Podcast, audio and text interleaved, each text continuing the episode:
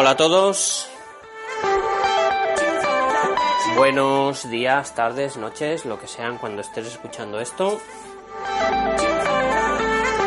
Bienvenidos de nuevo a Educando Geek, Educando Geek Podcast.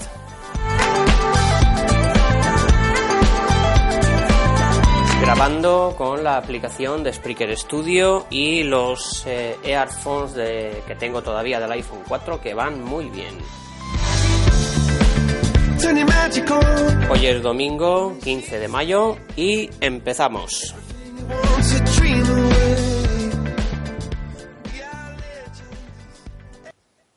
Bueno, pues hoy os voy a hablar de la experiencia de usuario que tengo con el Xiaomi Redmi Note 3 Pro.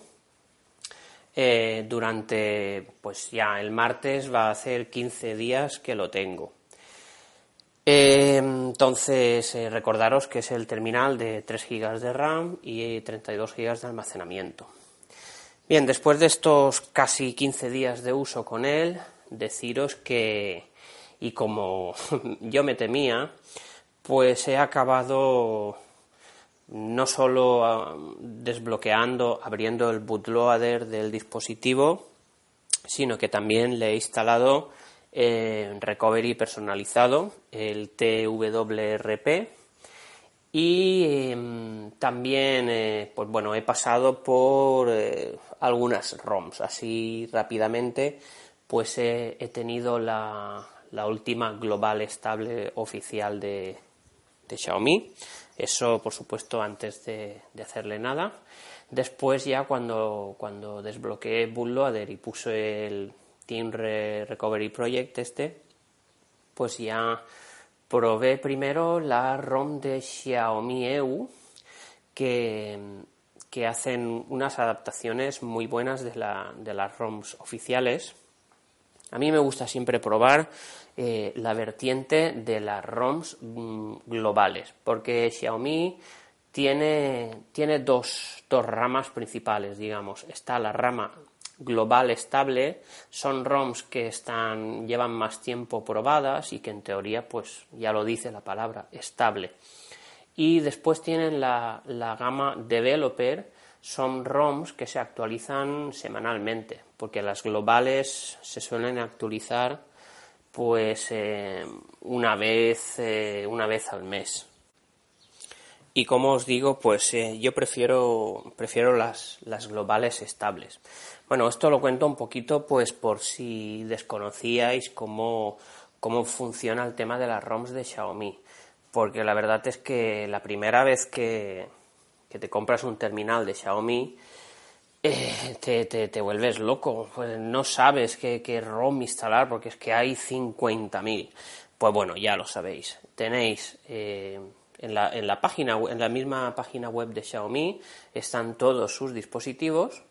Pinchando en la foto del vuestro, accedéis a, a la descarga de las ROMs. Tenéis la, la, la vertiente global estable y la vertiente developer.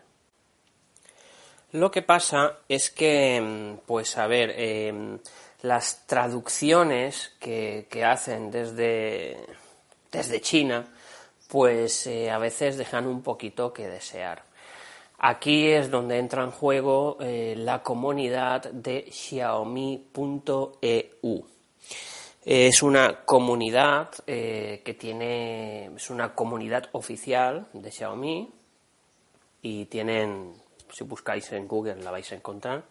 Y lo bueno, pues es que ellos acaban de adaptar esas, esas ROMs oficiales a, a la traducción, vaya, tienen una traducción mucho mejor que las, que las oficiales, por un lado, y por otro también, pues em, las cocinan, ¿no? digamos un poco, para que podamos usarlas desde recoveries eh, personalizados, eh, como es el caso del TWRP. Entonces, básicamente, una vez desbloqueado el terminal y, instalado el TWRP, podemos instalar mm, cualquier ROM.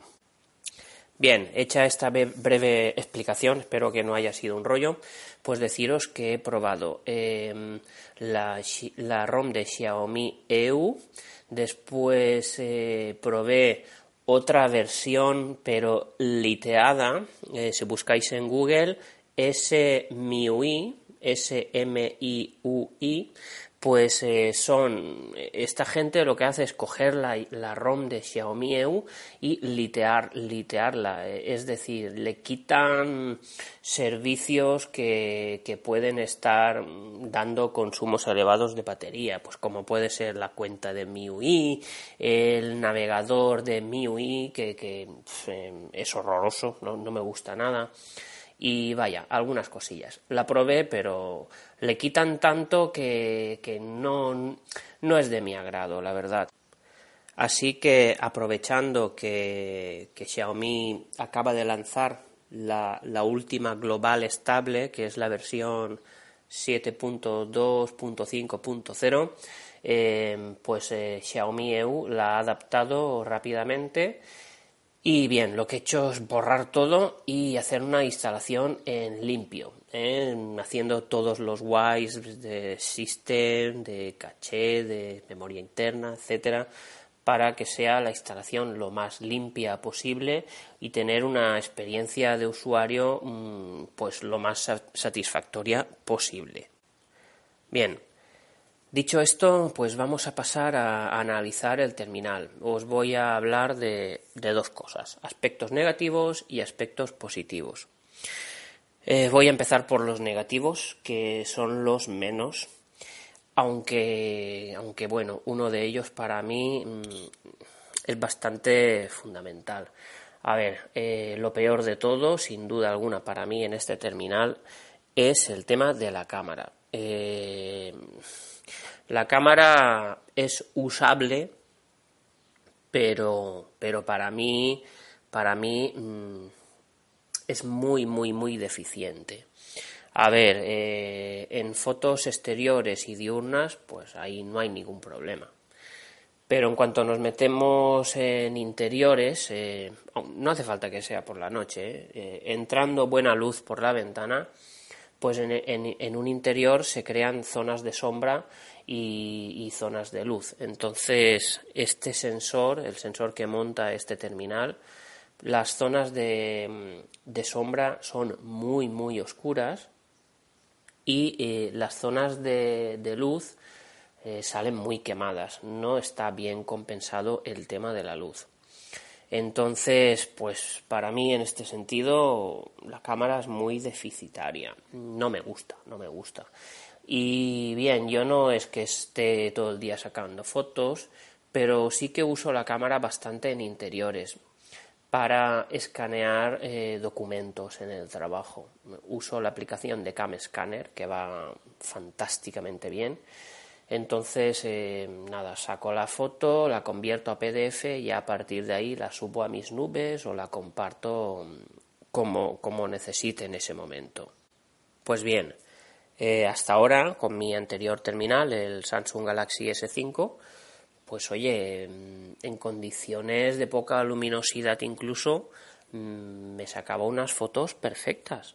Ahora con, con este terminal pues tengo que ponerme directamente debajo de una ventana si es que quiero conseguir una, una luz adecuada para poder sacar la foto del documento o tengo que tirar de luz artificial, pues ponerme debajo de una lámpara de flexo y aquí lo que pasa es que mm, la foto sale. ¿Habéis sacado alguna foto alguna vez a, la televisión? Salen como unas bandas más oscuras y otras más claras. Pues ese, es el efecto que pasa con, con esta cámara, con la cámara de este dispositivo, sacando la foto a un documento con luz artificial. Entonces, pues no sé, mm, me va, me va a costar tener que, coger otra vez eh, el S5 y tenerlo allí en el trabajo para hacer estas tareas, pero, pero no me gusta, no me gusta tener que llevar dos terminales encima. Mm, ya veremos lo que decido a este respecto. Tema aparte de, de la cámara y también relacionado con la luz, pues está la pantalla y el sensor de, el sensor de luz. La pantalla se ve bien, mm, es un panel IPS que, que se ve bien en interiores y que en exteriores pues mm, tenemos que ponerlo más tirando hacia el brillo máximo si queremos apreciar y distinguir bien mm, los elementos del escritorio. El sensor de luz, pues he optado por quitar el automático. Mm, es un mal endémico en todos los Xiaomi que he probado, tanto en el Redmi Note 2 como en este, como en el Redmi 3. Vaya, el sensor de luz eh, va un poco a lo loco. Mm, da unas subidas y unas bajadas de golpe muy grandes y pues al final es mejor graduar la luminosidad de la pantalla de forma manual. Decir eh, en este aspecto que, incluso con el Xiaomi y con el Redmi 3 eh, observé que, la pantalla se ve incluso mejor que, que, con este, que con el hermano, con el Note Pro. No sé, el Redmi 3, a pasar de ser más barato, pues yo no sé si monta un panel diferente, pero la pantalla se ve con más, con más contraste, con unos colores más vivos y con más luminosidad si cabe que, con este Note 3 Pro. Y, y bien, hasta ahí las, las pegas que le puedo poner al terminal. Mm, repito, para mí el tema del sensor pues es secundario, no me supone ningún esfuerzo tener que ponerlo yo manualmente, pero el tema de la cámara es bastante grave. Mm, si no usas el terminal para sacar fotos, pues, pues nada. Pero bien, como, como he escuchado muchas veces, la mejor cámara es la, aquella que se lleva siempre encima y la cámara que llevamos siempre encima es nuestro smartphone. Entonces, yo, para mí, a nivel personal, eh, tener una buena cámara en el smartphone es algo bastante fundamental. Y cosa que, bueno, que supongo que, aunque me encanta, me encanta este terminal, por todo lo positivo que ahora voy a decir, pues eh, no sé, no sé, tal vez eh, acabe vendiéndolo porque si si, si, si se me atraganta algo, pues no puedo usarlo y la cámara de este terminal se me está atragantando bastante. Bien, pasamos ahora a los aspectos positivos, que es todo lo demás. Bueno, eh, si algo hay que destacar en este terminal, pues es la relación calidad-precio. Calidad me refiero a hardware, eh, obviando la cámara, por supuesto. Em, por menos de 200 euros tener un dispositivo con 3 GB de RAM y 32 GB de memoria interna pues está súper bien. Además, el terminal es, eh, es, todo metálico con cuerpo unibody, 5,5 eh, eh, pulgadas de pantalla, que es mi tamaño preferido, ya que Suelo ver alguna que otra serie en el terminal. A mi mujer no le gusta ver series, entonces, pues mm, digamos que el, smartphone es donde yo aprovecho para, para ver las series que sigo. Y las 5,5 pulgadas son ideales para esto. Eh, tema de, antenas, pues muy bien, muy bien. Eh, la, la, recepción de wifi, pues perfecto. En toda la casa tengo buena señal y en tema de cobertura de, antenas, pues también. Perfecto. Ya sabéis que los terminales estos de Xiaomi no montan la banda 800, con lo cual, pues eh, ahí vamos a ahí vamos a tener alguna carencia, pero bueno, hoy por hoy eh, la banda 800 en el tema de 4G no está muy extendida todavía en España, así que a mí no me supone ningún problema. Yo en los sitios donde hay 4G tengo 4G y, bueno, y en los que no, pues eh, la cosa no cambia por tener, por tener, vaya, si comparo con el, con el último teléfono que he tenido, que es el S5, pues igual, ¿eh? funciona perfectamente igual. No vais a tener ningún problema. El terminal, eh, como sabéis, monta un Snapdragon 650 para mí es importante el tema del Snapdragon, ya que los eh, terminales que montan MediaTek, como los Helio y todos estos, pues eh, se llevan bastante mal con la aplicación de em, Pocket Cast, que uso mucho. Y para mí, pues es fundamental llevar un Snapdragon. El hecho de que no sea un Snapdragon de gama alta, 800 mm, o similar, pues para mí es una ventaja. Este Snapdragon 650 es un mechero, eh, quiero decir, eh, ahorra mucho, gestiona muy bien eh, el tema de la batería y, va muy, muy fluido. A ver, realmente la potencia bruta de un Snapdragon 820, pues en contadas ocasiones y con muy poquitas aplicaciones llegaremos a usarla. Mm, yo, la verdad es que para que me dé una puntuación muy alta en un benchmark, o, para mí eso no, no significa nada. Eh, bien, el tema de batería. 4000, 4000 casi 100 miliamperios.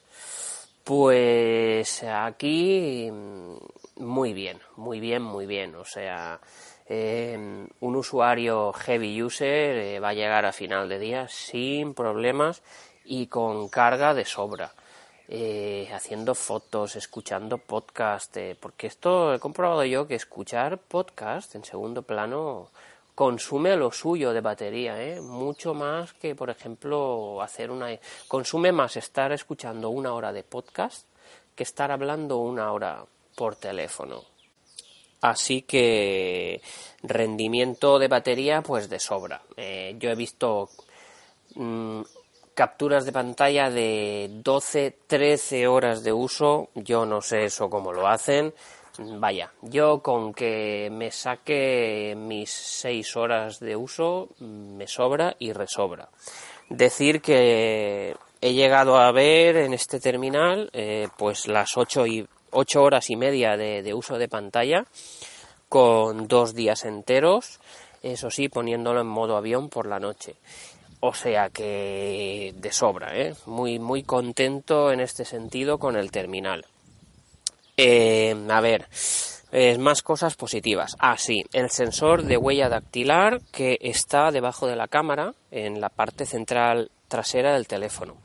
Tenía mis dudas de si me iba a gustar el sensor en esta posición. Pues oye, estoy encantado, no, lo siguiente, porque cuando coges el teléfono, la manera natural de cogerlo, pues el dedo índice se te va a la parte de detrás del teléfono.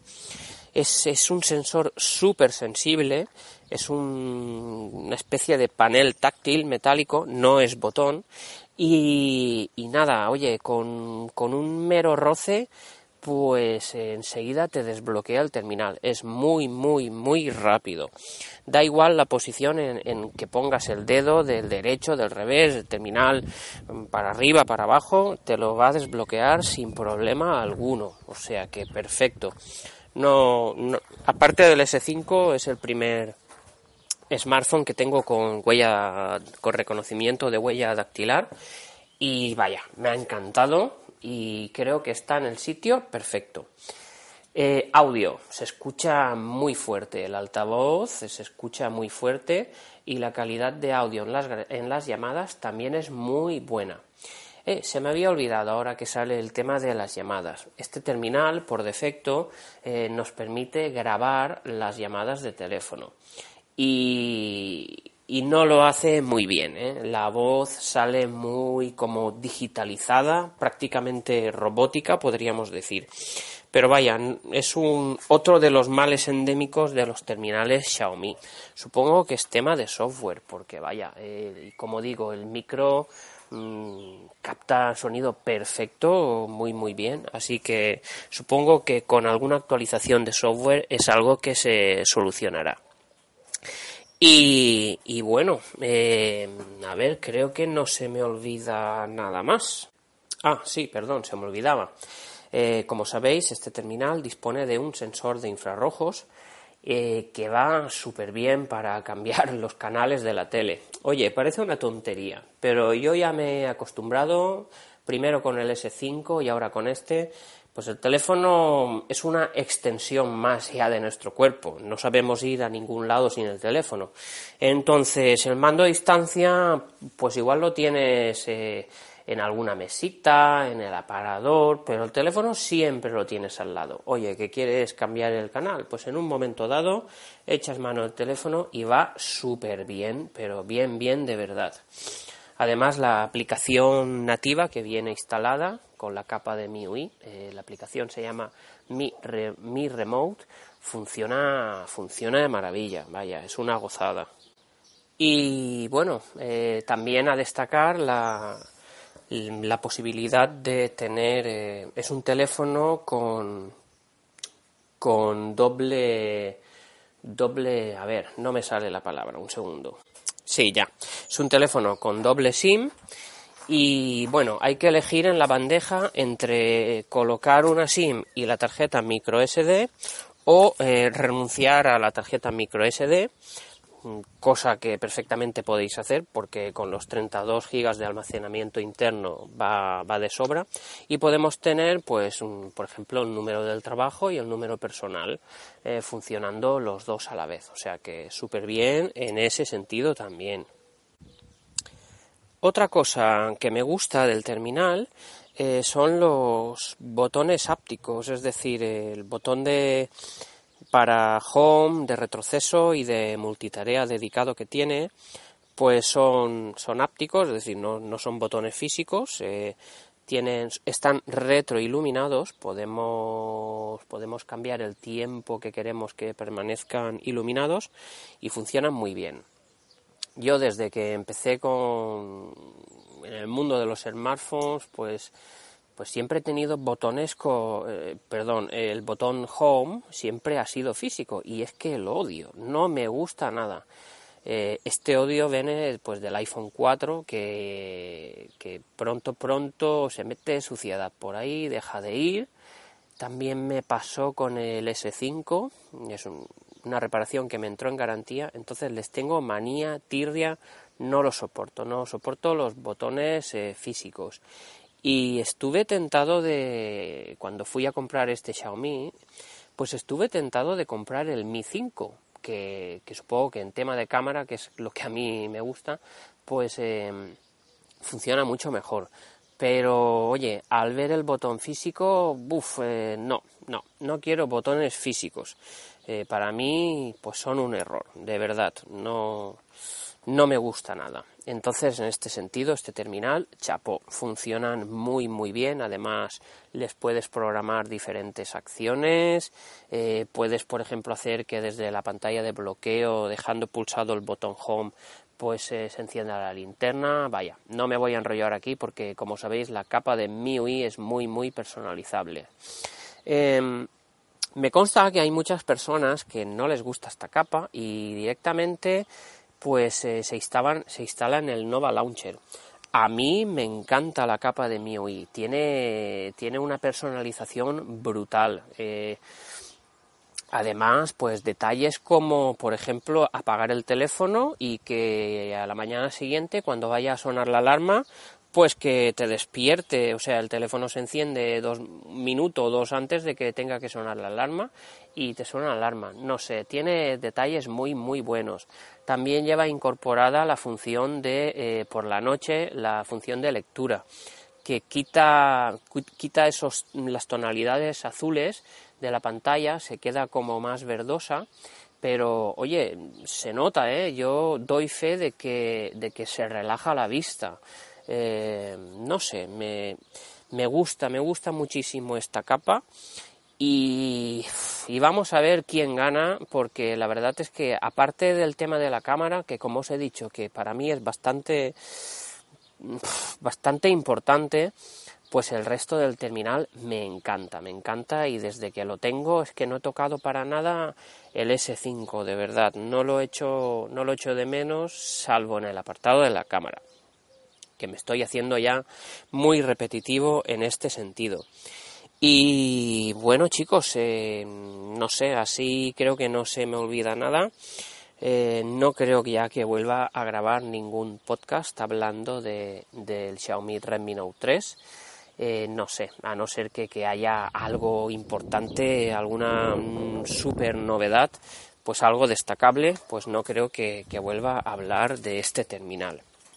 Así que voy a ir ya eh, despidiendo este, este episodio por hoy. Recordaros eh, los métodos de contacto.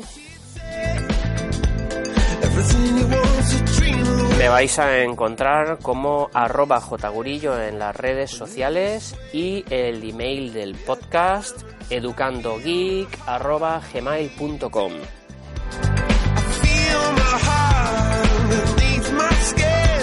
Y nada, eh, este que os habla, soy Juanjo Gurillo y eh, vuestro podcast Educando Geek.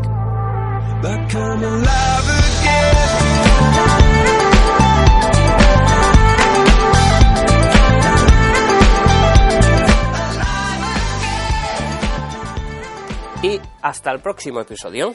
Chao, chao.